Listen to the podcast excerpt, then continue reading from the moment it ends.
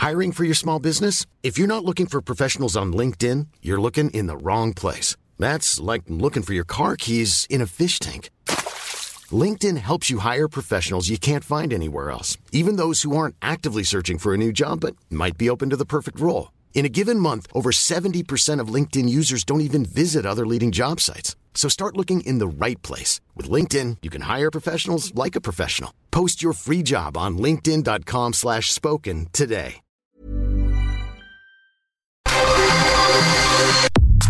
Nada más por convivir. Política, cultura y ocio con Juan Ignacio Zavala y Julio Patán. Iniciamos.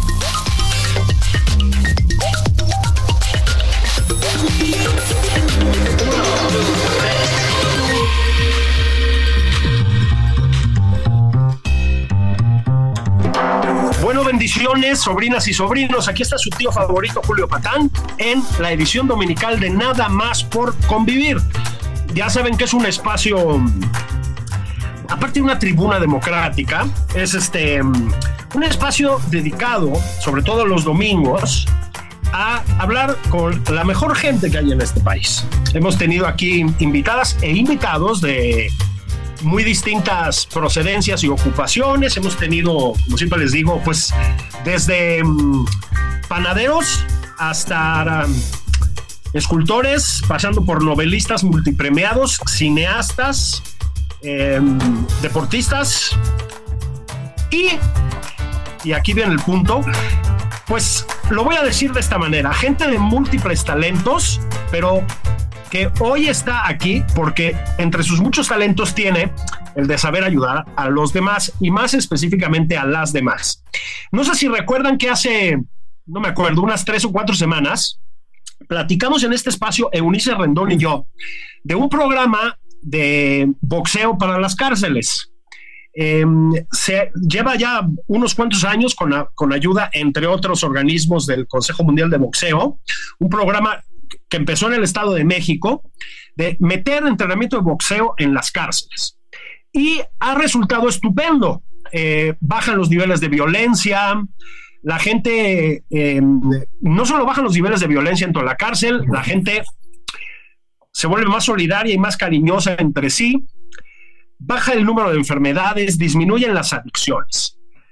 ¿Por qué comento esto? Porque sí es cierto el lugar común de que un país básicamente, básicamente,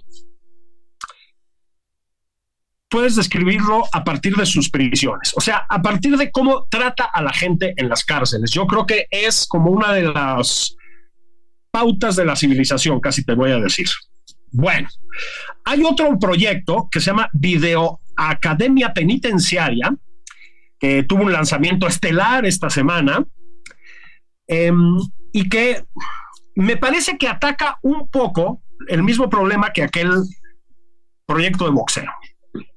La dignidad de las personas que están en las prisiones. El problema de la falta de dignidad muchas veces de la vida dentro de las prisiones. No solo eso, eso que se llama la reinserción social, eso que, que es tan importante que consiste en darle a la gente una opción para cuando salga de la prisión y muchas opciones para cuando estén dentro de la prisión. ¿Saben ustedes? Bueno, pues este, este programa se debe primero a mi carnala, una mujer de muchas virtudes, ya les digo, ahorita vamos a hablar de varias de ellas. Tatiana Ortiz Monasterio, ¿cómo estás? Ay, pues la más feliz del mundo de estar aquí contigo, mi Julio querido, adorado. Mm. Y sí, efectivamente, Qué bueno que invitas a la mejor gente del mundo porque Vanessa Coppel y yo sí, sí eh. somos de ese equipo, ¿qué crees?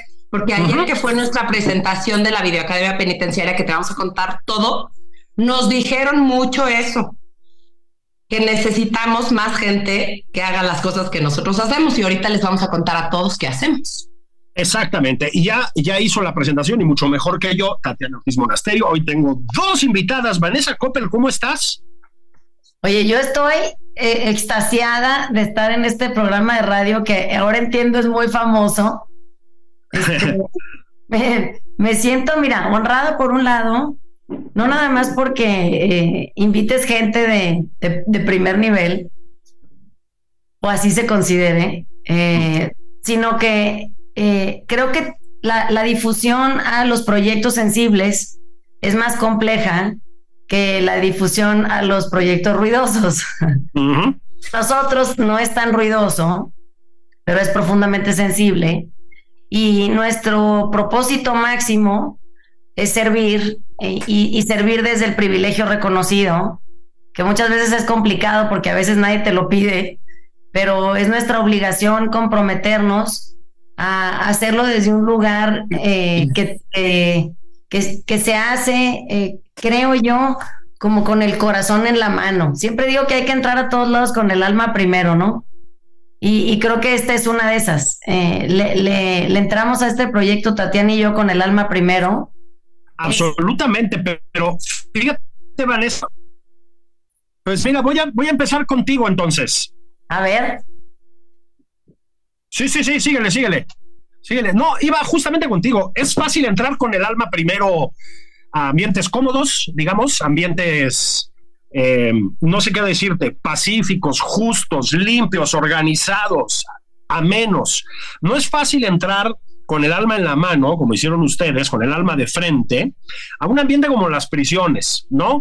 Eh, no se trata de extender el estigma contra las cárceles, pero las prisiones en México, Vanessa, eh, son muy duras, tienen muchas carencias en muchas ocasiones son crueles con las personas que están eh, recluidas en ellas, ¿no?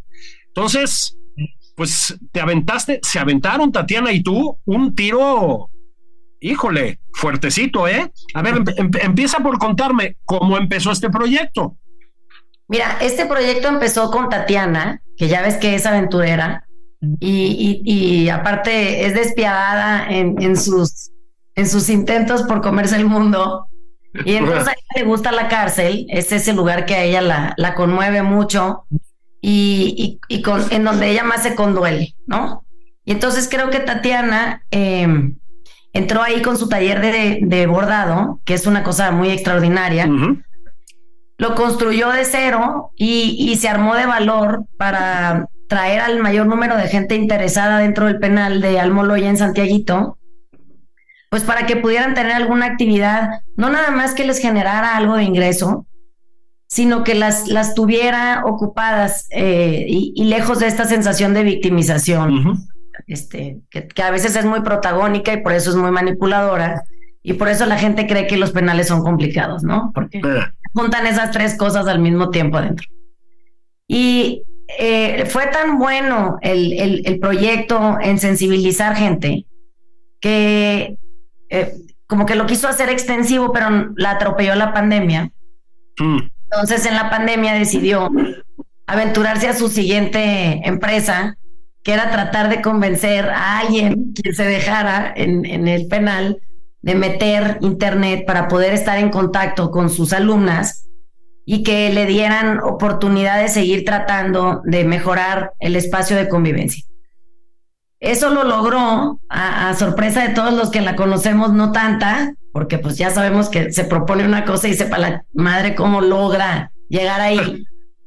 Y eh, ese, ese proyecto creo que es la semilla de lo que hoy es la Videoacademia Penitenciaria de México.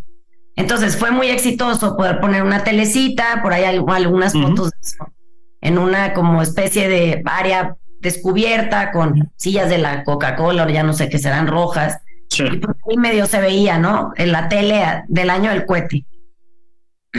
Ese proceso se consolidó muy rápido y se le ocurrió que sería buena idea asociarse conmigo, que no sé si eso fue muy buena idea. Seguro que sí. Y decidir eh, crear esta cosa magnífica que es eh, una, una conectividad entre penales femeniles que, que generan un acompañamiento sólido y una sensación de comprensión y conexión profunda entre las mujeres, ¿no? Entonces era una ventana de oportunidad para ver el mundo que, que, está fuera de la cárcel. A través de una pantalla, por más chiquita que fuera, hay una sensación de libertad ahí y de comunidad, porque también eh, no es lo mismo estar entre las mismas mujeres siempre, todo el tiempo, a tener eco, ¿no? En otros lugares donde puede haber receptividad. y se aventuró a, pedir, uno, asociarse conmigo y dos, a, comerse al sistema penitenciario en permisos. Le dieron todos los que pide y, yo me encargo del área académica, que es, que es como formulamos estos programas eh, para poder ofrecer la mejor calidad de, cursos, talleres, este, circunstancias, conversaciones, pláticas, gente interesada en convivir y, que no haya esta sensación también muy común, ¿no? De amarillismo, que, que se nos filtre, porque lo único que no queremos, ¿no? La cárcel para nosotros es un lugar de crecimiento y transformación, así lo creímos siempre y lo quisimos comprobar. Mm. nos dimos a la tarea de hacerlo silenciosamente cuatro años. Este, no le dijimos a nadie lo que estábamos haciendo. Empezamos a dar clases, empezamos a tener una, una muy buena respuesta. Se empezaron a integrar cada vez más y más penales femeniles, más mujeres dentro de las clases. Es absolutamente voluntario el programa. Entonces, pues teníamos de repente una alumna en un penal y luego de repente no cabían, ¿no?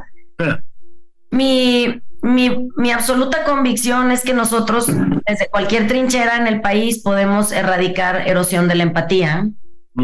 Es lo que se vuelve hoy la, la fórmula perfecta para el desastre si no se atiende.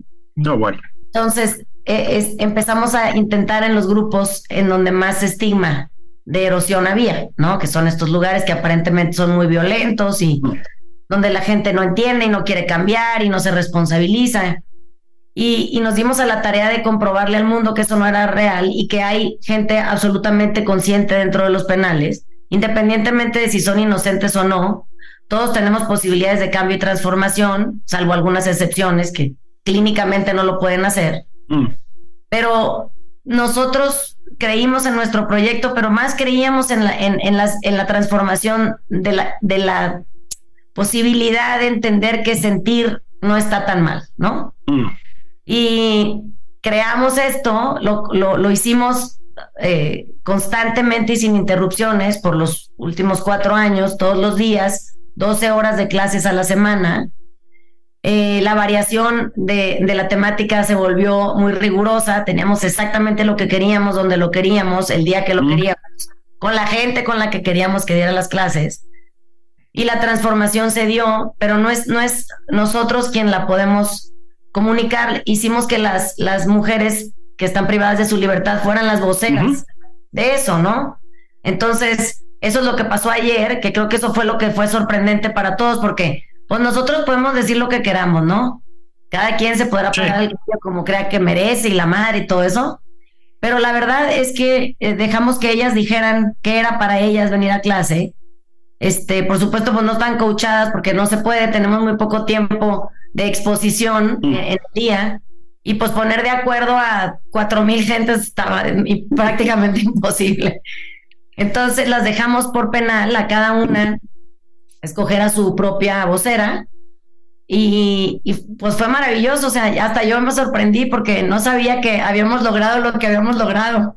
Ah, sí, eso es como cuando escribes libros que te explican lo que escribiste y luego tienen razón. Oye, Tatiana, eh, podríamos decir entonces que lo que pasó ayer es nada más la presentación, bueno, nada más no, nada más y nada menos que la presentación en sociedad de y voy a usar una palabra que no se debe usar, un proyecto que lleva muchos años. Digo que no se debe usar porque no es un proyecto, Tatiana, es una realidad.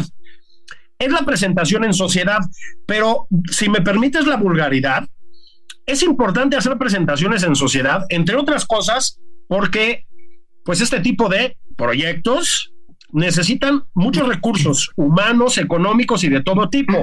En resumen, querida Tatiana, no estaría mal que la gente se empezara a incorporar a esto, ¿no? ¿Sabes qué nos empezó a pasar, Julio? Estoy un poco ronca porque ayer hablamos mucho y nos entrevistaron mucho y no estamos acostumbradas, pero no es mi voz así de sexy siempre. Claro que sí.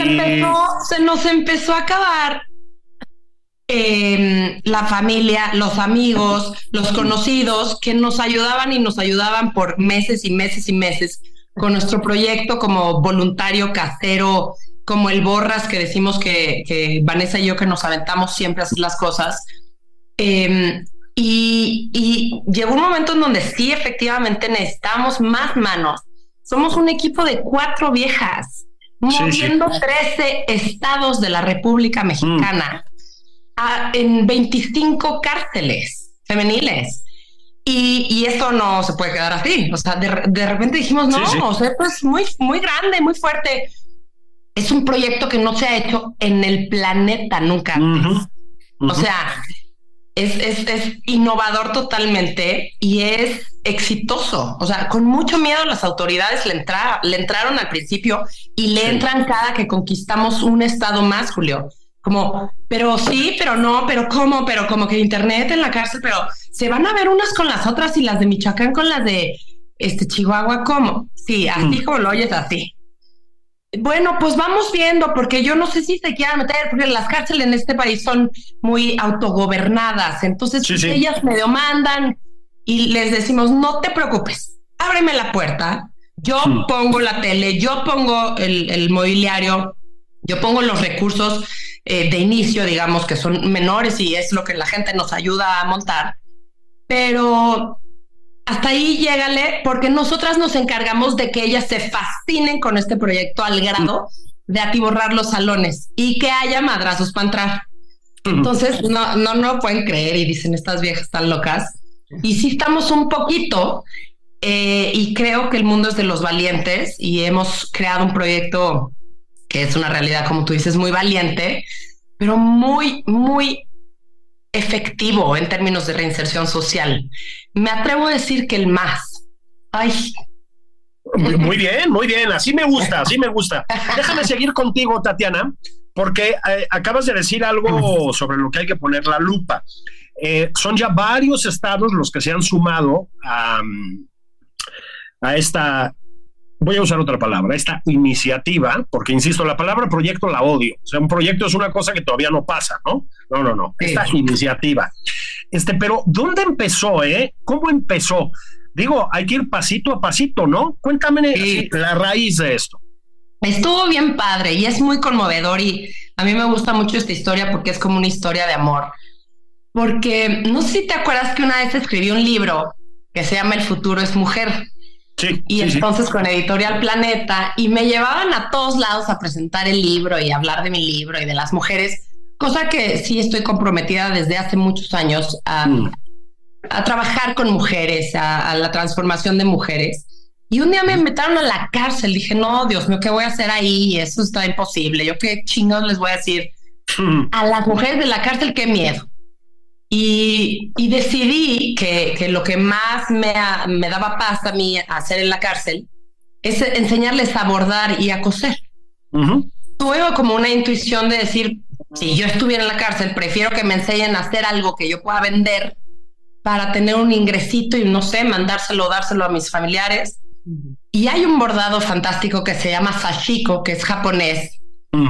milenario, eh, que usaban para hacer nuevos textiles a, raíz de telas viejas y usadas y rotas y, basura un poco de algodón para cubrirse en el frío, eh, pero con unos bordados, un hilvanado muy sencillo, unos bordados increíbles, muy lindos en diseño.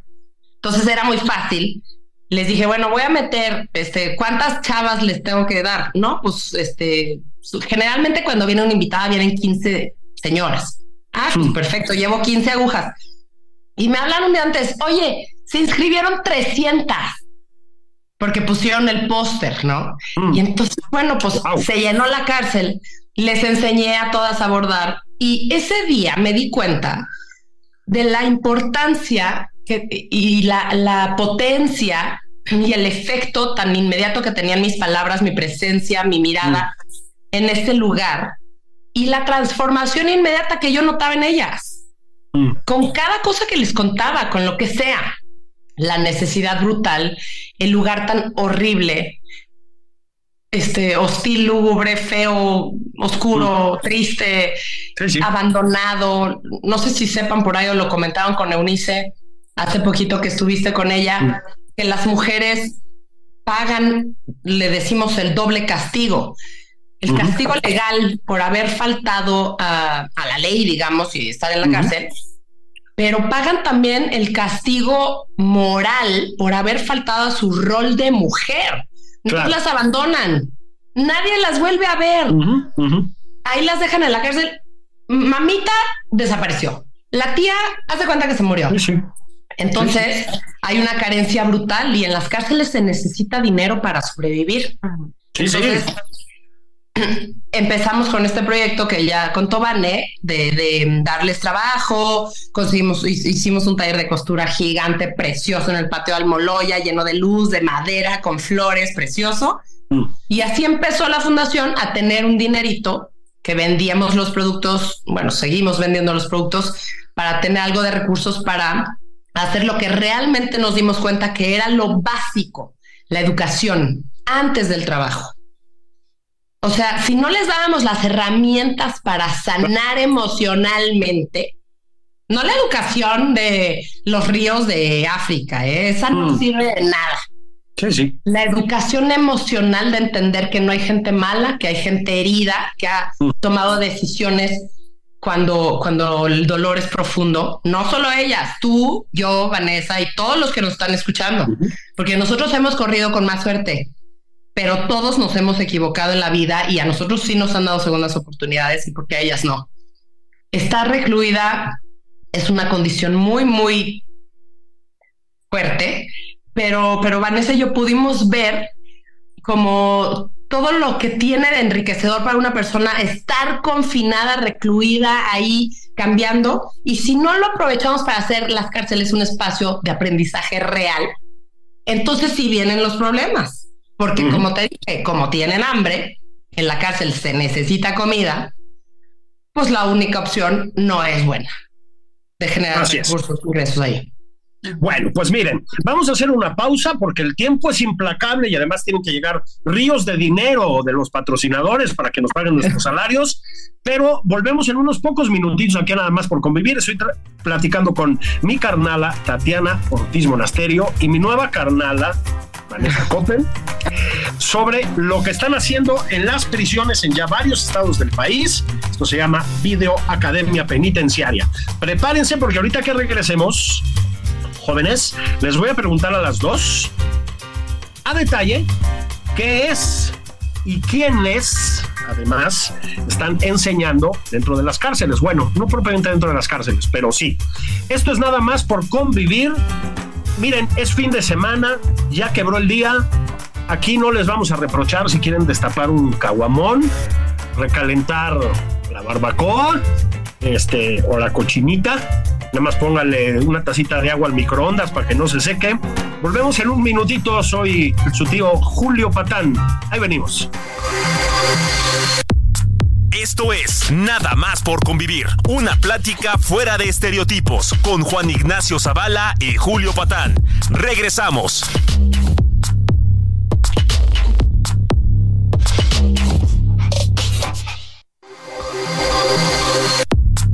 Ya estamos de regreso en Nada más por convivir. Aquí Juan Ignacio Zavala y Julio Patán. Bueno, bendiciones. Estamos de regreso en Nada más por convivir. Espero que la pausa les haya sido tolerable. Sé que nuestra ausencia es terrible. Eh, estoy platicando hoy con, ya les decía, dos amigas, pero el hecho de que sean mis amigas no es lo que las tiene aquí. Lo que las tiene aquí es su brillantez y su generosidad. Eh, hay un proyecto, ya les decía yo en la primera parte, fíjense, desatendemos mucho en los medios, hay que, hay que ser autocrítico, y yo creo que desatendemos mucho a escala social en general lo que sucede en las prisiones, les decía yo, por si se acaban de incorporar a, a este espacio. Bueno, desatendemos a la gente que está en las prisiones, a los hombres y probablemente más, ya lo decíamos en la primera parte, a las mujeres. Bueno, hay aquí un, eh, una iniciativa de mis, ya les decía, mis carnalas, Tatiana Ortiz Monasterio y Vanessa Coppel, Vanessa Coppel y Tatiana Ortiz Monasterio, que se llama Video Academia Penitenciaria, que en realidad lleva ya mucho tiempo o bastante tiempo en marcha, pero que fue presentada en sociedad hace un par de días a propósito, con gran éxito. Em, antes de la pausa, había yo comprometido a mis invitadas de hoy a desarrollar con todo el detalle posible el contenido y sobre todo el elenco pues de este proyecto sensacional. Así que voy contigo, Vanessa, querida. Cuéntanos. Mira, Tatiana para cuando empezó la, cuando Tatiana empezó la videoacademia, tenía una cosa que se llamaba Dona una hora, que todavía existe, que es como una especie de llamado eh, que es, es, en, en, línea a la sociedad civil a través de las redes sociales para que la gente venga y done una hora, ¿no? Y tú donabas una hora de tu tiempo y tú fueras Juan Pérez o Perico de los Palotes, pues te unías a la proyección de la, de la videoacademia y dabas una clase en lo que tú creías que eras bueno, ¿no? Y eso siempre fue muy agradecido porque así es como empezó esto, ¿no? O sea, con ayuda de un montón de gente y todo. Entonces un día, este, me habló y me dijo, oye, Vanessa, pues este, no, esto no, así no va a funcionar, o sea, no, no podemos tener de repente una gente leyendo, eh, dando clases de lectura de etiquetas de productos alimenticios, ¿no? Entonces le dije, mira, es que dar clase no es, no es una cosa sencilla, en la cárcel menos, y la mayoría de la gente que da clases en la cárcel se pone muy nerviosa, no, no sabe cómo abordar un tema de igualdad eh, dentro de un, de un espacio. Ryan Reynolds here from Mint Mobile. With the price of just about everything going up during inflation, we thought we'd bring our prices down. So to help us, we brought in a reverse auctioneer, which is apparently a thing. Mint Mobile unlimited premium wireless. Ready to get 30, 30, bit to get 30, bit to get 20, 20, 20, bit to get 20, 20, bit to get 15, 15, 15, 15 just 15 bucks a month. So, Give it a try at mintmobile.com/switch. slash $45 up front for 3 months plus taxes and fees. Promo for new customers for limited time. Unlimited more than 40 gigabytes per month slows. Full terms at mintmobile.com. Educativo como que tienen esta sensación de, ay, no, pero cómo, pero pobres, pero mira, pero entonces esto, pero y, como que no, no llegan del otro lado de la pantalla en, en, buenos mm. términos, ¿no? A comunicar. Entonces, eh, yo que soy de Mazatlán, yo crecí con, con mi mamá, mi mamá tiene muchas fundaciones desde hace mucho tiempo en, en lugares de mucha escasez y, y, y, que son propicios a la miseria. Y entonces, pues como que para mí era muy fácil hablar con la gente en general porque ahí crecí. Tengo, desde los ocho mm. años andamos metidos en esa madre, ¿no? Entonces como que se vuelve sencillo que, que yo crecí con mucha gente que tenía diferente educación. Mazatlán, mm. imagínate, hace 50 años, casi 50, este, pues de repente como que me, mm, se me hacía a mí sencillo que mis compañeros de clase había una escuela.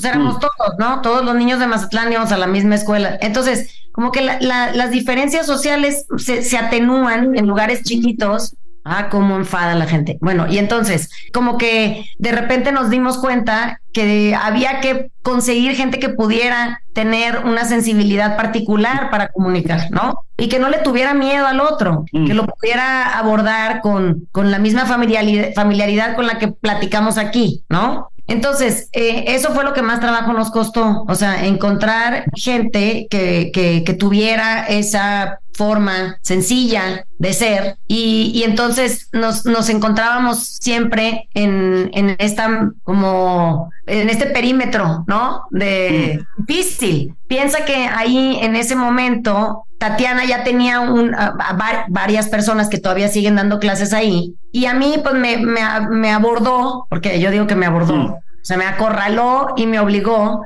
a que yo impartiera un taller que, que, que doy hace, en México hace 15 años y que es, es, un taller que es muy exitoso porque es de revaluación y recuperación emocional.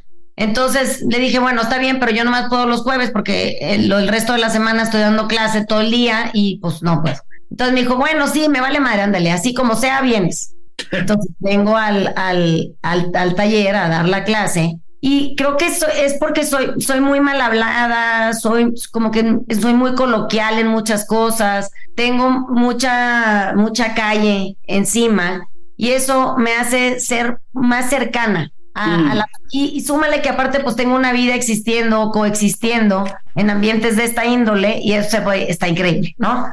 Entonces, Tatiana no me cree. También te voy a decir otra cosa, y eres sinaloense yo nunca he conocido a una persona de Sinaloa que no sea buena para platicar, estarás de acuerdo. Hablan hasta con las piedras. Es cierto. Sí. Entonces, eso pasó, que de repente empecé a dar las clases y la gente venía y querían es más y querían saber y se querían relacionar y querían más clases y entonces le dije a Tatiana, bueno, vamos a armar un programa en donde haya gente que tenga esta sensibilidad y entonces invitamos a Dina Chelminsky, eh, que, hizo su programa eh, con, con, su, con su aceleradora que se llama Catalyst dentro de la comunidad judía tiene un montón de mentores ahí para, para armar una, una secuencia de 11 semanas. Y entonces Adina nos da un programa de emprendimiento con, con todo este montón de gente que es fantástica, ¿no? Y que, está como ahí puesta para, para servir a estas mujeres, enseñarles y poderles eh, dar ideas de cómo desarrollar negocios, todo esto, ¿no? Entonces, como que eso se hizo fantástico. Está Mariana Salinas los lunes, que da una clase de Kundalini Yoga que les fascina, porque las aquieta, da meditación, es como empezar la semana el lunes, como que con una sensación de, regulación, digo yo, ¿no? Luego tenemos a, Juan Pablo que da clases de herbolaria, que también les encanta porque hacen sus menjurjes para sanarse heridas, dolores, ya sabes, para quitarse los nervios de encima y así. Tenemos un taller de lectura que lo doy yo porque tengo una especialidad en eso y leemos material súper complicado, o sea, María Negroni, Annie Ernaux, eh, El Bigote de Manuel Carrer, o sea, nos, nos encanta, ¿no? Somos muy fans de, de, poder leer. El, Fondo de Cultura Económica es un, compendio de libros de, de, que se llama Vientos del Pueblo, que son unos cuentos bien baratos que logramos conseguir y mandamos 33 mil libros a la cárcel en esta última vuelta del taller. Entonces tenemos un montón de gente haciendo un montón de cosas bien padres, luego les damos clases de ejercicio los viernes y se, se, hizo un programa integral que cualquier ser humano debería de tener en funciones en su vida, pues para poder estar mejor, ¿no? Entonces creo que eso lo resume. Ahora voy contigo, querida Tatiana, porque aquí hay que tener, a ver, decía Vanessa, la acorralaste, no le permitiste, yo pienso en algo así, si me permites una analogía muy burda, como una especie de defensa central argentino, ¿no? No suelta la marca nunca, ¿no? Este, te escapas y te agarra de la camiseta, bueno, ya sabes. Así se tiene que hacer, así es como salen las cosas en esta vida, ¿no? Entonces quiero que agarremos por la camiseta a las personas que nos están escuchando y que nos digas, querida, pues qué es lo que hace falta. O sea, no es que tengas que hacer una lista, pero digamos, explícanos, pues, qué es lo que demanda una iniciativa como esta y por lo tanto, cómo puede intervenir la gente en favor de esta iniciativa porque ya decíamos, no es fácil, ¿eh? Exige mucha chamba, mucha dedicación. Yo me imagino, cuéntamelo tú si no, que en, ciertos momentos, pues un estado de ánimo muy, muy, muy fuerte, muy de resiliencia, para usar una mamonada de término. ¿Qué se necesita? Esta es mi pregunta favorita, carnalito. Eso, eso. Porque mira, te voy a explicar algo hay muy poquita gente como Vanessa y como yo que tiene la fortaleza, resiliencia, valentía de irse a las cárceles del país. Mm. Es fuerte, es pesado, es este drenante, drenador, como se diga, y se requieren muchos este, ovarios. Entonces, este trabajo ya lo estamos haciendo nosotros y está cubierto y está completo y está bien hecho. Entonces, pues, todas las personas que nos están oyendo cuenten con que hay alguien haciendo el trabajo bien de reinserción social, está siendo efectivo, estamos cumpliendo, tenemos una pasión por cumplir impresionante. Y ahora lo que necesitamos efectivamente son manos. Nos gusta mucho pensar que, que podamos contagiar a la gente de lo que nosotros mm. somos. O sea, porque así como yo agarré la camiseta Vanessa y le dije, tú te metes aquí conmigo, punto mm. final, porque tú sí puedes. Yo estoy segura que hay muchísima gente que también puede. Cuando nosotras empezamos a, sacar a la luz este proyecto y a cambiar la narrativa de lo que violencia y cárcel significa, y no somos lo, van con lo mismo de lo que se habla de la cárcel, es horrible, la cárcel descuartizan y esas cosas horrorosas que, ni siquiera ni siquiera son la cárcel. Em, la gente se ablanda, se flexibiliza tantito y dice, ah, sí, vamos, yo como ellas quiero ayudar.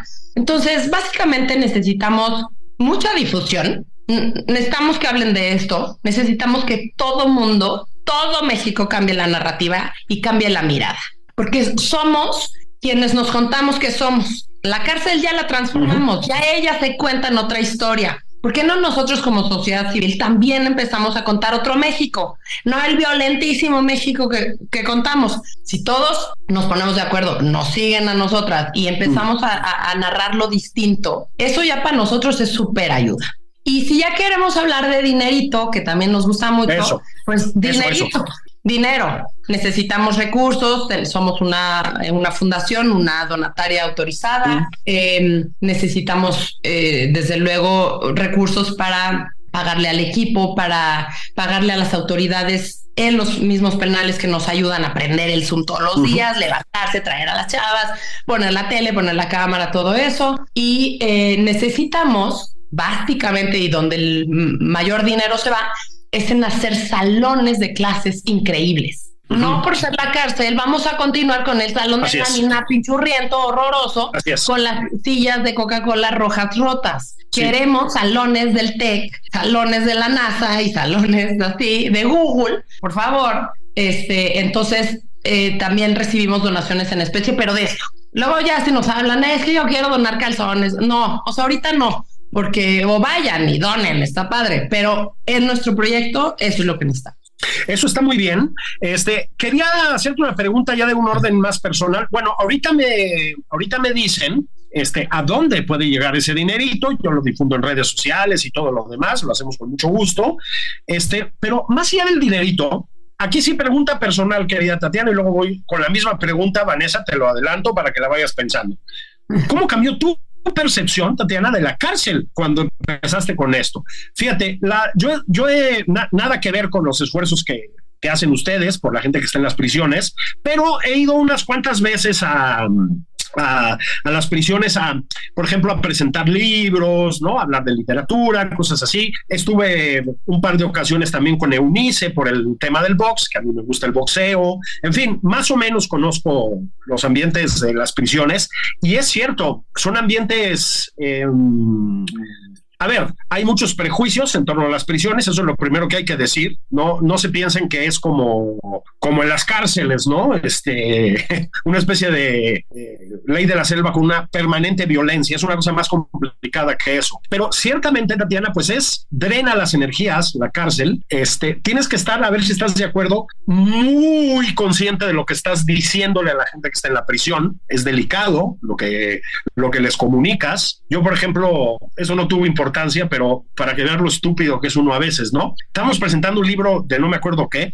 creo que era malísimo el libro, no era mío, pero era muy malo. Y este, lo único que se me ocurre decir, hazme el favor, ¿no? Hazme el favor, el lugar o común, algo así como, es que todos tenemos demonios interiores, ¿no? Y había como 300 internos ahí y todos dijeron, pues sí, una cosa parecida. bueno, lo que te quiero decir es, exige mucha concentración, mucha fuerza interior, yo creo que sí. Eh, a ver, librarte de prejuicios de una manera brutal. Y por eso te quería preguntar, te lo repito, ¿cómo te cambió a ti la percepción de la prisión? ¿Cómo cambiaron, pues eso, tus ideas preconcebidas, que supongo que las tenías sobre las cárceles? Sí, creo que si no ha sido nunca una cárcel, creo que todo el mundo se la imagina más o menos igual. Hemos visto muchas películas y muchas series con cárceles y desde mi muy personal perspectiva y punto de vista, no tiene nada que ver con eso. Yo llevo ocho años yendo a la cárcel dos veces a la semana a distintas cárceles del país. Y, eh, a ver, voy a decir algo que, les va a sonar rarísimo, pero pues es lo que me preguntaste y es lo que... Cuando yo necesito paz, me voy a la cárcel. Me trepo en mi coche y me voy a una cárcel. Cuando yo necesito cariño, me trepo a mi coche y me voy a una cárcel. Mm. Cuando yo necesito diversión, me trepo a mi coche y le voy a una cárcel. Entonces, una vez más, las cárceles son lo que tú quieras entender o, contarte que son. La, percepción, y Vanessa lo va a poder explicar mejor que yo, pero que uno tiene de las cosas es lo que es uno. Nosotros somos generosas y, y no, no es deja de prepararme porque no estoy lista para ir a la cárcel. La cárcel no es para todos. Pues mejor haz un trabajo personal y resuelve lo que tú tengas que resolver para entender que todos somos lo pinche mismo. Mm. Y, y que tú y yo y Vanessa y todas las personas que nos están escuchando podríamos haber estado en la cárcel. Claro. O sea, todos hemos hecho algo que, que de alguna u otra manera fue una mala decisión, todos. Entonces, eh, sí hay espacios muy tremendos, como por ejemplo los centros donde los meten para limpiarse de las drogas, los agarran un cuate de la, cárcel, de la calle, lo meten a la cárcel y lo meten 30 días ahí a limpiarse de, sí, o no sé qué se metía. Eso es muy feo, eso es muy duro. Pero hoy, déjame invitarte a la cárcel de mujeres la siguiente semana o la que sigue, y ve conmigo lo que es. Y entonces Vanessa lo puede explicar mejor, Vanessa. A ver, entonces, eh, creo que la percepción eh, mm, fluctúa entre dos cosas. Una que es una cosa fija, que es lo que tú te imaginas y que consolidas como una realidad, que acaba siendo un error de percepción, porque mm, simplemente estás ahí tratando de, que tu idea sea la correcta, ¿no? La mayoría de la gente entra a la cárcel creyendo que tiene la idea correcta de la cárcel, que sabe perfecto qué es, porque ha visto tres programas, oyó cinco entrevistas, vio, oyó un podcast y entonces decidió que la cárcel es lo que se imagina que es. Pero la cárcel está llena de gente, o sea, es, son personas que, que, que, tienen vidas y que vienen de una familia y que, que, tienen un entorno y tienen hijos y que fueron a la escuela y que hablaron con otras personas y que tienen una historia familiar muy particular. Entonces, tú a la cárcel entras a relacionarte con gente es como en cualquier evento social, cualquier escuela, cualquier eh, parada de metro, o sea, no es diferente que, que, haya gente. Entonces, nosotros tenemos eh, en, en, la premisa para poderse relacionar con otro ser humano, en realidad es que lo consideremos humano antes de cualquier otra, otra idea.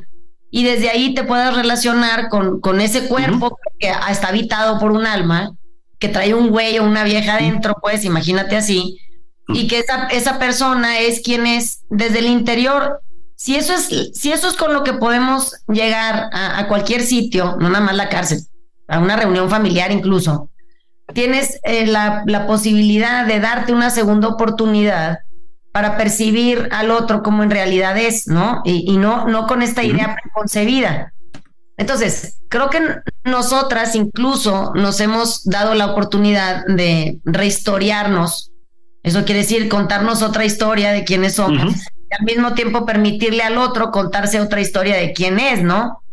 Pero ah, eh, el problema, creo yo, es que hay un mito en torno a todo, ¿eh? No nada más la cárcel, en mm. torno a, todas las cosas, al, color de la piel, lo que tú quieras, la condición social, la geografía, este, los tipos de cuerpo, las alturas, los colores de pelo, los ojos.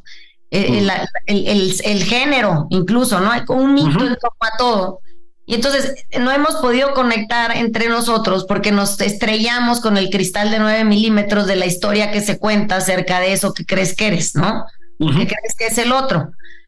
Cuando tenemos que coachar a la gente antes de entrar a la clase, a la cárcel, a dar clases o a las visitas o lo que sea, como que hay que explicar mucho esto para que la persona entre con la guardia baja y, entienda que va a convivir con otra persona y que, y que hay mil historias acerca de ese ser humano que no conocemos más que su delito, en el caso de la cárcel, que, que, lo identifica como un ser humano despreciable. Y digo, pero es que su, delito no lo define.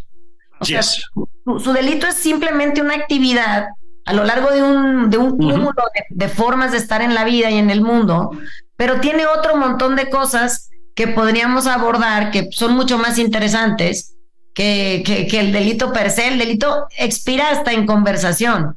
O sea, imagínate que yo te digo, no, pues, pues es que fíjate que yo entré al Oxxo y me robé unos chicles y luego, no, pues ya, y pero qué más, no, pues ya acabé. ¿Qué vas a describir? El envoltorio del chicle, la señorita, cómo se llamaba, qué hora era.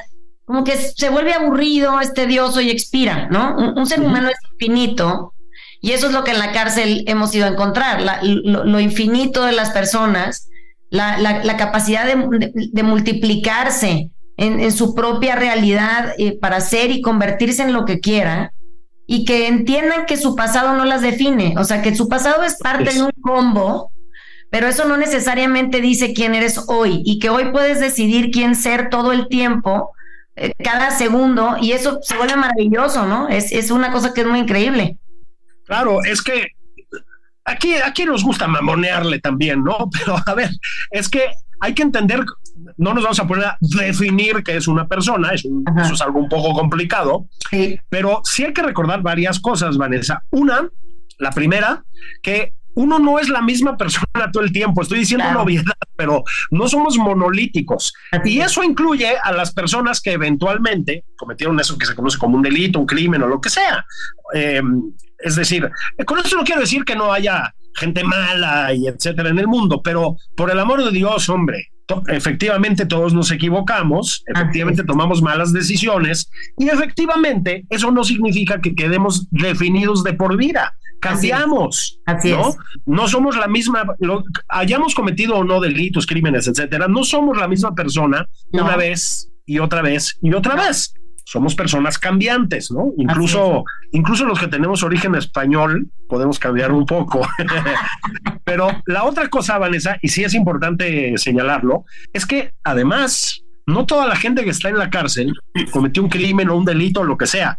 También es. tenemos, Vanessa, un sistema de justicia muy defectuoso Es correcto. muy deficiente, en algunos casos incluso muy corrupto. Y también hay que entender que en una proporción muy alta, a ver si estás de acuerdo, la gente que está en las cárceles es gente que no tiene los recursos suficientes para defenderse. Entonces, bueno, yo creo que Así también es. es. importante en ese sentido, ¿no? Es que la mayoría, mira, la cárcel es una desventaja, esa es la verdad. O sea, no es ningún paraíso, nadie va a ir ahí a ser mejor No. persona, o sea, tiene, tiene que haber gente afuera que quiera ayudar al que está dentro en lo que sale. O en lo que consigue recursos, o en lo que tenemos un equipo eh, legal que nos ayude a sacar gente inocente de la cárcel, que tenemos uno nosotras también, pues a- hay que tratar de hacer que ese espacio sea un espacio de crecimiento. Ya es, naturalmente, como dices tú, estás en constante cambio de transformación. Pero si las condiciones a tu alrededor son deficientes, Claro. pues créeme que tu, tu, tu, tu forma de copiar, que ya es una que es natural en nosotros a- a- alrededor, y copiar conducta, y copiar formas de pensar, y copiar formas de estar y ser, y oye, pues qué, qué mejor que tengas una oportunidad de otra variable de cosas que copiar que te sirvan para ese mismo proceso de cambio inminente y, y y aparte no, no se, no se puede discutir con él, para que entonces tengas una mejor oportunidad hasta para entender tu proceso legal. Claro. O sea, imagínate qué difícil que vives en una ignorancia absoluta eh, porque no sabes ni siquiera qué te pasó y entonces estás atorado ahí entre una bola de gente que está erosionada, que, que está lastimada, que viene de una infancia complicada y que no tiene recursos intelectuales ni emocionales para enfrentar na- absolutamente nada. Digo, hijo de la madre, está cabrón que no hay manera de avanzar en esto sin, sin que haya gente que quiera con nosotros, eh, eh, entre nosotros y a favor de los demás, pues ponerse a servir de la manera que pueda, ¿no? Entonces, creo que eso que dices es muy importante, o sea, no somos seres estáticos, es imposible, o sea, te, te aniquila la vida si lo intentas, es más, te tienes que cambiar, es, es, es algo que es natural en el ser humano porque es nuestro conducto a la muerte. Y digo, hombre, si ya andamos cambiando, pues qué más nos da hacerlo voluntariamente, ¿no? Exactamente. Echarle tantitas ganas, ¿no? Exacto. Vanessa, Tatiana, Tatiana, Vanessa, son ustedes lo máximo. De verdad, muchas gracias. Este, les voy a insistir en que me manden toda la información del caso para que la gente vacíe sus cuentas bancarias para echarles la mano con este proyecto. Les mando un abrazo. Espero que nos veamos pronto por otras razones. Gracias, chicas. Así No, hombre, querido. Qué emoción. Gracias a todos. Les mandamos besos. Y les mando besos y abrazos a todas las sobrinas y los sobrinos que nos escuchan desde todos los rincones de este país. Yo soy Julio Patán, esto fue nada más por convivir. Gracias por estar aquí, nos escuchamos en la semana y en todo caso nos escuchamos el sábado que viene. Step onto the legendary clay courts of Roland Garros, where the world's best players battle it out at the French Open for a chance to win a Grand Slam title. Tennis Channel Plus is your place to watch. Stream every court from your phone or smart TV live in HD. See the action unfold as legends fight for glory and new rivalries emerge. Daily live coverage begins Monday, May 20th, with match replays on demand so you never miss a moment. From the first serve to the final point, Roland Garros promises unforgettable moments and new chapters in tennis history. Stream now with Tennis Channel Plus to be there when it happens.